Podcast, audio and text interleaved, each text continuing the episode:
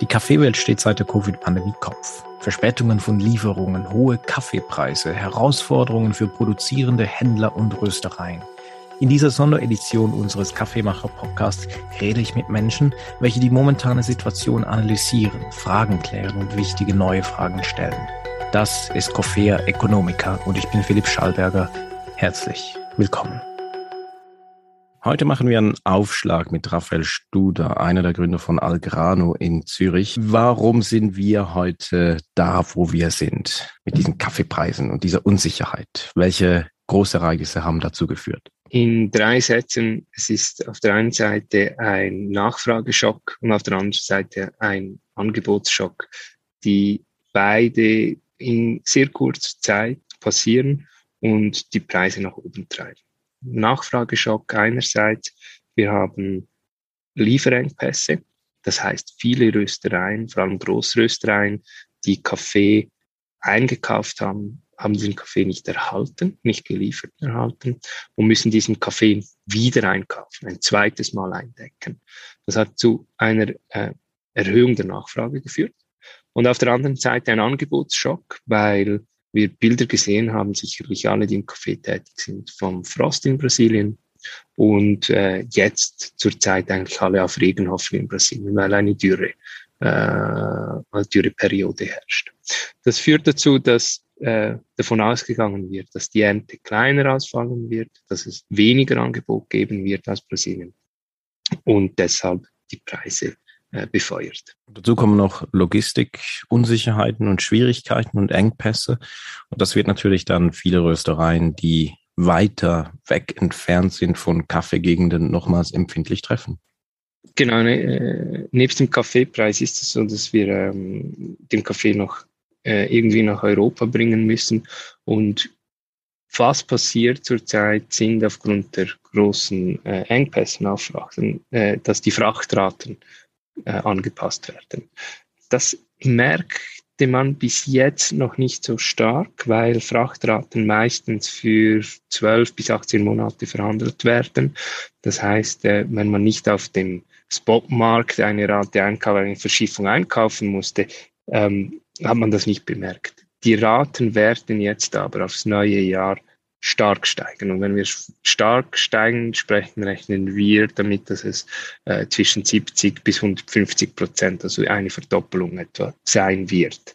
Und das schlägt sich natürlich, obwohl die Logistikkosten im, im, im Kaffeepreis vielleicht 10, maximum 10 Prozent das machen, schlägt sich das natürlich dennoch auch auf den Preis nieder. Gleichzeitig hast du mir aber auch mal gesagt, ja, man kann das auch etwas relativieren. Entweder sind wir einfach alle zu jung oder wir vergessen viel zu schnell.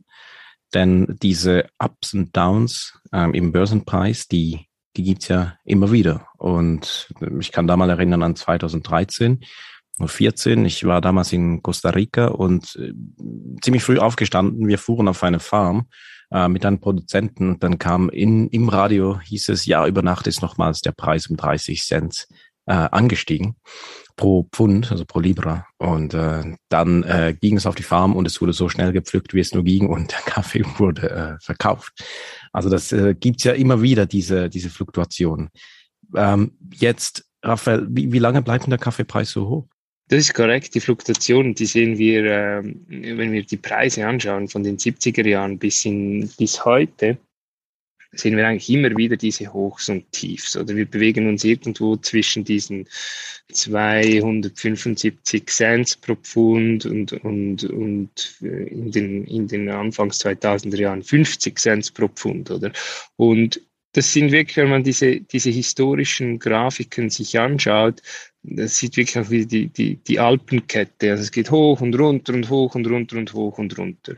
Ähm, seit den, du hast die, die, die Zehnerjahre angesprochen, oder seit den zwei, zwei Zehner, zwei Zwölf, hat sich der Preis eigentlich, waren wir auf einer Talfahrt. Und das ist natürlich genau die Zeit in den letzten neun, zehn Jahren, wo sich viele junge Spezialitätenröster erst gegründet haben. Das heißt, viele Röstereien kennen eigentlich nur, und vor allem junge, kleine Röstereien kennen eigentlich nur diese Talfahrt. Also jedes Jahr wurde äh, der Rohkaffee ein bisschen billiger.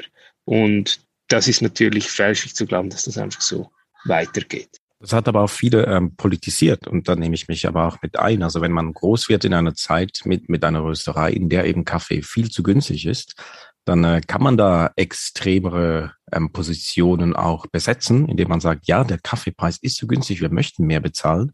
Und trotzdem hast du mir gesagt, was du jetzt siehst, gerade auch bei kleineren oder jüngeren Röstereien, ist auch so ein gewisses Unverständnis, warum jetzt so eine hohe Volatilität auf den Märkten herrscht. Wie kannst du das irgendwie ergründen? Mhm. Ja, es ist interessant, weil die Preisfindung, die ein Röster hat, völlig anders ist als die Preisfindung des Rotkaffees. Und ich sehe eigentlich drei äh, Faktoren dahinter. Der erste ist, äh, wenn wir als Röster ein, ein, ein, uns für einen Preis auf ein Paket entscheiden, überlegen wir uns, was sind die Herstellungskosten dafür und was müssen wir daran verdienen, um unsere Investitionen etc. Äh, bezahlen zu können, um vielleicht Wachstum zu finanzieren. Wir, wir rechnen einen Deckungsbeitrag darauf und, und das gibt uns einen Verkaufspreis. Wenn wir mal davon ausgehen würden, dass ein Produzent dasselbe machen würde, dann würde sich eigentlich der Preis nur durch Inflation verändern. Und Inflation würde bedeuten, in Ländern, in Produktionsländern wie Brasilien haben wir vielleicht so knapp 10 Prozent historisch pro Jahr Inflation, oder? Also es würde heißen, wir würden, als Röster müsste ich eigentlich erwarten, dass dieser Rohstoff jedes Jahr, sagen wir, um 10 Prozent teurer werden würde. Dazu kommt aber, dass Rohkaffee nicht im brasilischen Reais gehandelt wird, sondern in Dollar. Es kommt also noch ein Wechselkurs dazu, eine zweite äh, Volatilität. Und wenn wir wieder den brasilianischen Reais nehmen, der hat sich in den äh, letzten zehn Jahren äh, hat er sechsfach an Wert verloren und gegenüber dem Dollar. Und das ist positiv für die Exportwirtschaft, also für die Kaffeeproduzenten. Sie erhalten jetzt für einen Dollar nicht, äh, nicht mehr eine Reais, sondern sie erhalten jetzt sechs Reais. Und das ist die zweite, das ist die zweite Volatilität, die dahinter steht. Und dann kommt die dritte Volatilität, die dahinter steht. Und das ist, ich glaube, das ist genau da, wo du ansprichst, über diese Politisierung auch. Der Produzent ist nicht ein Preismacher, nicht wie ein Röster. Und er kann diesen Preis nicht, schlicht, er kann diesen Preis nicht wählen. Der Preis wird an der Börse gemacht. Und das ist am Schluss die äh, große Volatilität, die die dahinter steckt. Weil die anderen beiden Volatilität, die könnten wir einfach äh, äh, vorhersehen, mit denen könnten wir einfach umgehen. Aber die dritte Volatilität ist viel größer. Und wieso, woher kommt die? Das Spannende ist, dass die Börse eigentlich gegründet wurde in den 1890er Jahren von Röstern, die planbare Preise haben wollten. Und dass der Grund war, dass Importeure den Markt austrocknen lassen haben in New York und die Rockfee-Preise ins, äh, ins Unendliche gestiegen waren und die Röster wollten das verhindern erst so in den 1950er Jahren, und die, die, man muss sich vorstellen, da geht man hin, da sagt man, ich möchte nächstes Jahr so viel Kaffee einkaufen, gibt es jemanden, der mir den für einen Preis verkauft? Das war wirklich physisch, das war äh, äh, von Angesicht zu Angesicht. Und erst durch die Digitalisierung der Börse und vor allem durch den Eintritt in den 1950er Jahren von Banken, Investmentfonds, äh, wir sagen dem spekulatives Geld, also Geld, das nicht an der physischen Lieferung des Kaffees interessiert ist. Ähm, dass dieses Geld in den Markt eintritt, äh, wird der Markt einerseits viel liquider, was schön ist. Ich finde jetzt zu jedem Tageszeitpunkt, zu jedem, irgendjemand, der das Gegengeschäft zu mir machen will, also der Markt ist sehr liquide. Äh, aber ich finde, aber ich finde halt durch dieses viele Geld auch ähm, viel mehr Volatilität. Und das heißt, wenn jetzt eine Meldung kommt, dass äh, in Brasilien der Regen wieder einen Tag ausgesetzt hat, noch einen Tag ausgesetzt hat und sich dadurch eine Marktmeinung bildet, ähm, muss man sich das vorstellen wie ein Verstärker. Also der, der, diese Meldung wird durch das viele Geld, das im Markt ist, verstärkt und die, die, äh, das beeinflusst die Preise nach oben oder unten sehr, sehr schnell. Und das führt dazu, wie wir äh, gesehen haben, also die mit, dass diese Angebots- und Nachfrageschocks, die ich ja ganz am Anfang erwähnt habe, dass die verstärkt werden und, und sehr schnell äh, auf dem Markt sehr sichtbar sind und die Preise innerhalb von ja, ein paar Wochen sich mehr als verdoppelt haben.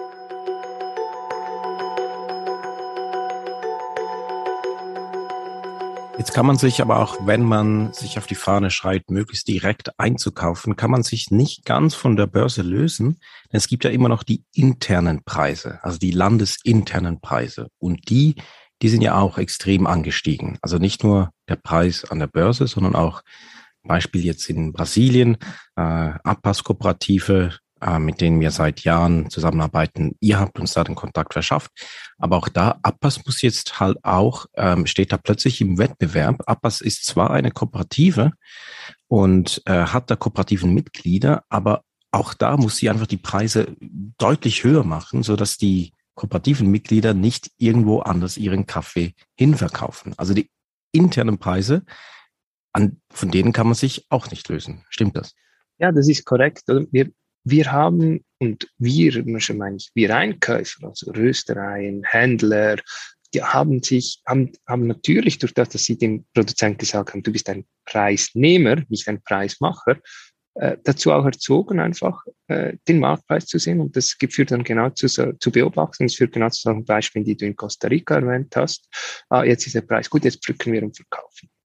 Und es führt nicht ähm, und, und, und das führt dazu, dass natürlich, wenn die Preise ansteigen, der, der Produzent äh, dann auch nicht plötzlich äh, sich umdreht und sagt, nein, also lieber Röster, jetzt äh, äh, warst du ja so loyal zu mir und hast mir immer den Minimum Fairtrade-Preis bezahlt, äh, jetzt, jetzt, äh, jetzt äh, verkaufe ich, verkauf ich dir weiter zum Minimum Fairtrade-Preis. Nein, zu dem Zeitpunkt sagt er natürlich, du hast mich erzogen zum Preisnehmer und ich nehme jetzt den Preis, den der Markt bietet. Und ich glaube, da ist das große Thema, also die, die, die, der Bedarf an alternativen Preismodellen ist unumstritten, äh, in meiner Ansicht nach. Der, der Wille, diese alternativen Preismodelle umzusetzen, ist immer bei den Röstern da, wenn die Preise hoch sind und bei den Produzenten da, wenn die Preise tief sind. Und da ist mein persönlicher Wunsch, dass wir Röster äh, das jetzt nicht mehr vergessen, was jetzt gerade passiert, dass diese Volatilität äh, unser Geschäftsmodell äh, beeinflusst und, und wir wieder äh, und, und, negativ beeinflusst und wir das mitnehmen und eigentlich äh, die Situation nutzen, wenn die Preise wieder sinken werden, die Situation nutzen, um, um mit den Produzenten diese Bergtalfahrt zu glätten und alternative Preismodelle zu entwickeln. Jetzt ist es ja aber auch so, viele werden, ich glaube die Mehrheit wird ihre Preise nach oben anpassen. Ich sage extra nicht erhöhen, denn wenn der ganze Rohkaffee und die Logistik teurer wird, wenn eine Rösterei noch irgendwo eine Marge haben möchte, muss sie die Preise nach oben anpassen. Ich glaube aber kaum, wenn der Rohkaffeepreis nach unten geht, dass eine Mehrheit der Röstereien, die die Preise angehoben hat, die auch wieder senken wird. Also die Marge wird dann ziemlich schnell wieder hoch bleiben. Jetzt kann man das aber auch so sehen, dass es das vielleicht doch als Motivation gelten soll, eben ein so ein alternatives Preismodell ähm, zu gestalten. Was, was wären denn so alternative Preismodelle? Der erste Faktor wird sein, Loyalität äh, herzustellen zwischen einer Produzentengruppe oder einem Produzenten und, und der Rösterei. Also das heißt, die müssen im direkten Kontakt sein miteinander. Die müssen verstehen, was äh, finanziell, der finanzielle Bedarf ist eines Produzenten. Idealerweise geht das darüber hinaus, sich zu überlegen, was sind die Produktionskosten oder die, die zumindest äh, irgendwie äh, zu erfassen, sondern wirklich auch, wohin möchte dieser Produzent gehen, was sind die Investitionen, die anfallen werden und so weiter. Also wirklich ein unternehmerischer, unternehmerischer Ansatz. Ähm, daraufhin gilt es, ein, meiner Meinung nach einen Preis festzulegen, äh, der einzigartig ist und auf der Qualität und der Einzigartigkeit des Kaffees festzulegen ist. Das heißt, das wird nicht ein Kaffee sein, der substituierbar ist. Das ist nicht, wir sprechen viel, wir sprechen immer von Commodity Prices. Wieso sind, was ist eine Commodity? Eine Commodity ist ersetzbar, ist auswechselbar. Ähm, das zeigen uns Großröstereien gut mit Flexible Blending, oder, wo sie Komponenten, Blendkomponenten ersetzen können, falls ein Ursprung äh, eine schlechte Ernte hatte oder zu teuer ist. Ähm, und da muss man von diesem Gedanken muss man wegkommen. Man muss sich wirklich verpflichten zu diesem einzigartigen Kaffee, zu diesem einzigartigen Produzent oder einzigartigen Produzentengruppe als Röster. Das ist der erste Schritt. Und der zweite Schritt ist dann, äh, diesen Preis über längere Frist festzulegen zusammen, bereit sein, diesen zu bezahlen, auch wenn Preise tiefer sind im Markt und aber auch als Produzent bereit sein, dann äh, diesen Preis äh, zu erhalten, wenn der Markt höher ist. Und ich glaube, das kann man visuell ganz schön darstellen, wenn man diese Tal Bergtalfahrt nimmt und diesen Preis einfach mal als Linie da reinlegt und die Felder darunter und darüber äh, einfärbt, wird man sehen, dass einmal gewinnst du, einmal gewinne ich, einmal gewinnst du und die Flächen werden im Endeffekt ziemlich, äh, ziemlich gleich groß sein. Aber äh, äh, wir haben beide Planungssicherheit. Wir haben nicht Jahre, die uns die Exi Jahre, die uns äh, fast an den äh, Rand der, den Ruin der Existenz bringen. Äh, wir haben äh, dadurch, wie du sagst, vielleicht auch plötzlich einen Marktvorteil, weil ich kann es äh, marketingtechnisch benutzen, ich kann es, ich kann es in Zeiten, wenn alle die Preise anheben müssen, muss ich die Preise nicht anheben und so weiter und so fort.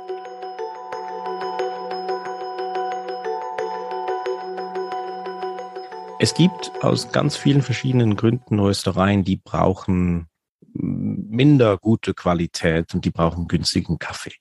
Was machen die denn jetzt, wenn selbst ein, äh, sagen wir, ein Standardkaffee oder ein weniger guter Kaffee einfach, einfach mal viel, viel teurer wurde? Wo kaufen die jetzt Kaffee ein und was machen die?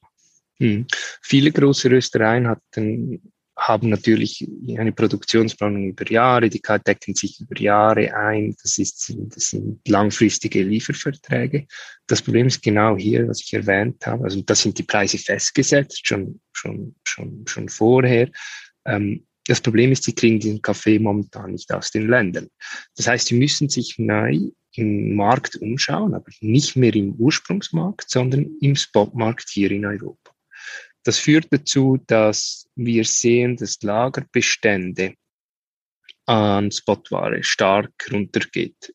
Das führt dazu, dass plötzlich Kaffees, die vielleicht zertifiziert importiert wurden, unzertifiziert weiterverkauft werden. Das führt dazu, dass Qualitätsrequirements von äh, Einkäufen vielleicht angepasst werden dass einzelne Ursprünge durch andere Ursprünge ersetzt werden und so weiter, weil man muss einfach das nehmen, was, was in Europa noch an, an Lager liegt.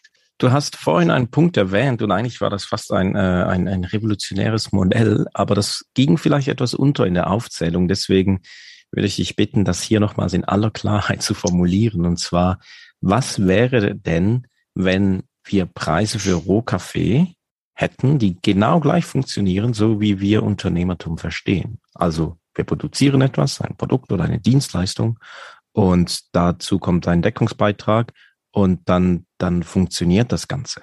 Was wäre, wenn Rohkaffee so funktionieren würde und nicht weiterhin äh, von einer Börse fremdbestimmt wäre?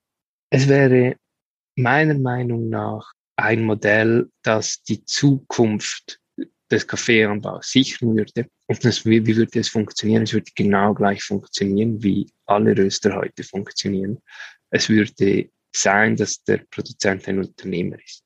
Und als Unternehmer habe ich Preishoheit, als Unternehmer habe ich Qualitätshoheit, als Unternehmer habe ich äh, Absatzhoheit. Ich entscheide, mit wem ich zusammenarbeiten will, wer am besten mein Produkt verarbeiten kann. Und ich habe Kontrolle. Ich habe Kontrolle. Und das wäre ein Modell, das gar nicht fremd ist von dem, was wir heute haben. Und deshalb habe ich auch das Gefühl, dass, dass es machbar ist. Äh, es setzt einfach voraus, dass Röster und Produzenten gemeinsam sprechen. Es setzt voraus, dass eine Loyalität entstehen kann, weil man sich kennt, weil man eine Geschäftsbeziehung zusammen aufbaut. Und solange das nicht passiert, solange Röstereien äh, auf dem äh, Markt, also im, im Spotmarkt in Europa einkaufen von, von einem und, und der Lieferant der Händler ist, so lange wird das Modell nicht funktionieren. Es funktioniert erst, wenn ähm, Röstereien und Produzenten zusammen sprechen, zusammen äh, Geschäftspartner werden. Und äh, es tönt revolutionär, aber es ist, ich glaube, es ist, es ist so wie, wie äh, Fahrräder gehandelt werden. Es ist so wie und das könnte man auch als eine Commodity bezeichnen. Es bringt mich auch von A nach B. Es ist so, wie Autos gehandelt werden. Auch das könnte man als Commodity bezeichnen.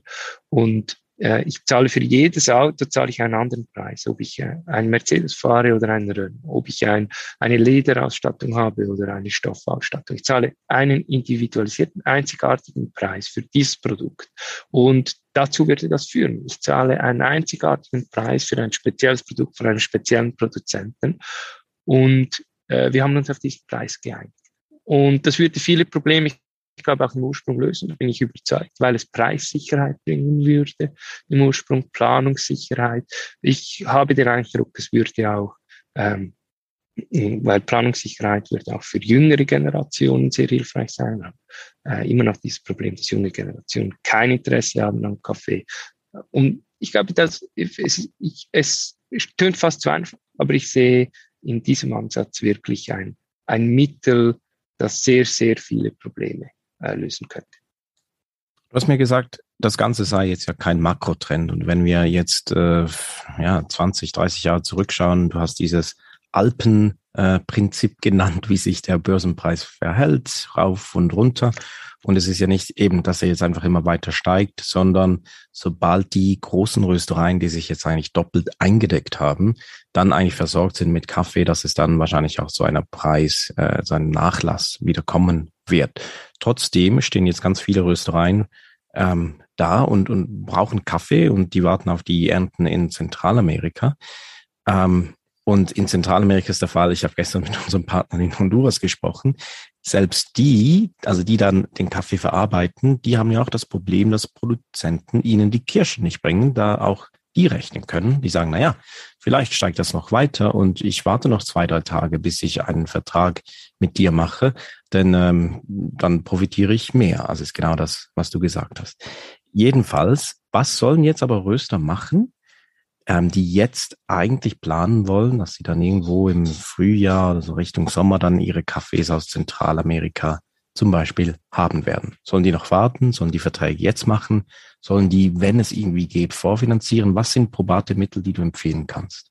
Genau, also ich gehe davon aus, dass, dass wie du sagst, dass diese Nachfrage- und Angebotsschocks, die werden sich wieder drehen. Und die werden sich, wann das passiert, das wissen wir alle nicht.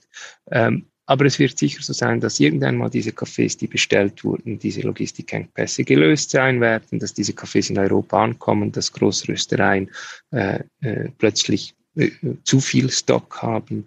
Es wird sein, und, und, deshalb ihre Nachfrage runterfahren, es wird sein, dass diese Bäume, die gelitten haben, äh, plötzlich besser produzieren werden wieder und so weiter und so fort. Das heißt, wir mehr Angebot haben. Das wird ziemlich sicher wieder gleichzeitig passieren. Das heißt, der Preis wird dann wieder äh, auf einer Talfahrt sein. Ähm, deshalb eigentlich meine Empfehlung geht zuerst an die Produzenten und äh, ich habe den Eindruck, als Produzent ist es momentan sehr attraktiv, Kaffee zu verkaufen und ich würde jetzt als Produzent versuchen, diese Preise mitzunehmen. Das ist mal Num Nummer eins, auch weil sie wirklich historisch einfach, äh, es gibt vielleicht drei, vier noch größere äh, Berge in dieser Alpenkette in den letzten 30 Jahren, aber es, er, ist, er ist einer der Top 5 Peaks, oder? Und äh, den wir da erklommen haben. Dann äh, den, den Ratschlag an die Röstereien. Es gibt viele Mittel, äh, die Preise, wenn man, wenn man daran glaubt, dass man in Zukunft noch billiger einkaufen kann, die Preise ähm, über den Markt abzusichern. Das ist kein spekulatives Geschäft, sondern man einigt sich mit dem Vermittler, es kann Algrana sein, es kann aber ein Händler, ein Händler sein, man einigt sich mit dem Vermittler auf einen Preisaufschlag und man sagt, man lässt aber den, diesen Basispreis äh, offen und man fixiert den erst zu einem späteren Zeitpunkt. Das nennt man ein Price Risk Management und das bieten, äh, das bieten transparente, äh, äh transparente zwischen zwischen Händler und oder eben Vermittler bieten das an. Und das ist sicher ein Weg. Das bietet sich aber natürlich nur an ab gewissen Mengen. Bei Kleinmengen, also wir sprechen hier für Kleinmengen, das sind unter Containerware, sind Sackware, ist Sackware, ist das, ist das unmöglich, solche Tools äh, zu benutzen. Und da würde ich als Röster ganz klar den Fokus legen auf Versorgung Überpreis. Also ich brauche, ich muss sicherstellen, dass ich meinen Kaffee habe und ich muss sicherstellen, äh, und, und ich muss nicht sicherstellen, dass ich einen billigen Kaffee habe. Und da ist ganz klar meine Empfehlung, dass äh, wieder im Austausch mit der Kooperative am besten, wie du das jetzt gerade gemacht hast in Honduras, äh, wo stehen wir, wo, wo stehen eure Produzenten? Seid ihr bereit, jetzt einen Preis festzulegen? Wenn nicht, wann, wann äh, denkt ihr, dass es soweit ist? Diesen Austausch wirklich jetzt zu suchen und, äh, und dann, wenn die Kooperative oder die Gegenpartei äh, bereit ist, den Preis zu fixieren, dann wirklich zuschlagen, weil äh, es ist so, die Logistikkosten werden weiter steigen. Die Logistikprobleme werden nicht von heute auf morgen gelöst werden. Also je früher heute eingedeckt werden kann, desto besser, weil früher Schiffe gebucht werden können, etc. etc. Also da würde ich wirklich meine ganz klare Empfehlung sagen, sich sagen, wir haben jetzt jahrelang profitiert von tiefen Preisen. Jetzt muss ich sicherstellen mit den heutigen Lieferengpässen und so weiter, sicherstellen, dass mein Kaffee ankommt und nicht sicherstellen, dass ich einen, einen tiefen Preis erzielen kann.